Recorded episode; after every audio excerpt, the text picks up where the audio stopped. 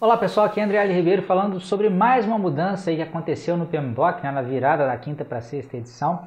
Uma novidade interessante que é a tradução né, do termo Scope Creep, é um termo da área de escopo.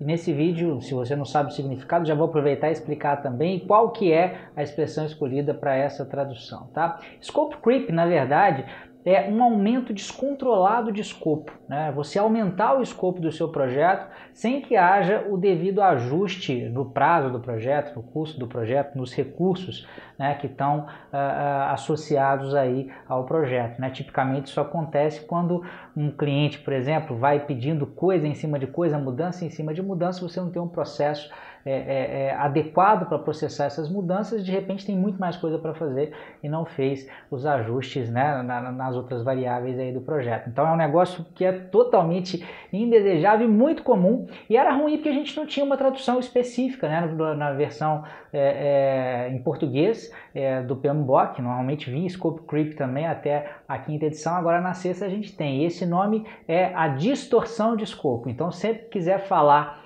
em scope creep na língua portuguesa ou quiser resumir tudo isso que eu falei numa única expressão, use distorção de escopo, tá? Essa é só uma das mudanças, a gente teve várias outras mudanças no PMBOK aí nessa sexta edição e eu já criei uma aula muito detalhada só sobre a área de escopo, falando de tudo que mudou em todos os processos da área de escopo, ela já está disponível, se você quiser assistir eu sugiro que assista, basta se cadastrar é, no link que está nesse post aqui, né, na, na, parte textual do post, clica lá, coloca o seu e-mail, você vai receber esse link é, prontinho aí, tá? Mesmo que você não queira assistir agora, já se cadastra lá, porque você vai receber o link e assiste quando for mais confortável para você, tá bom? Um grande abraço e até a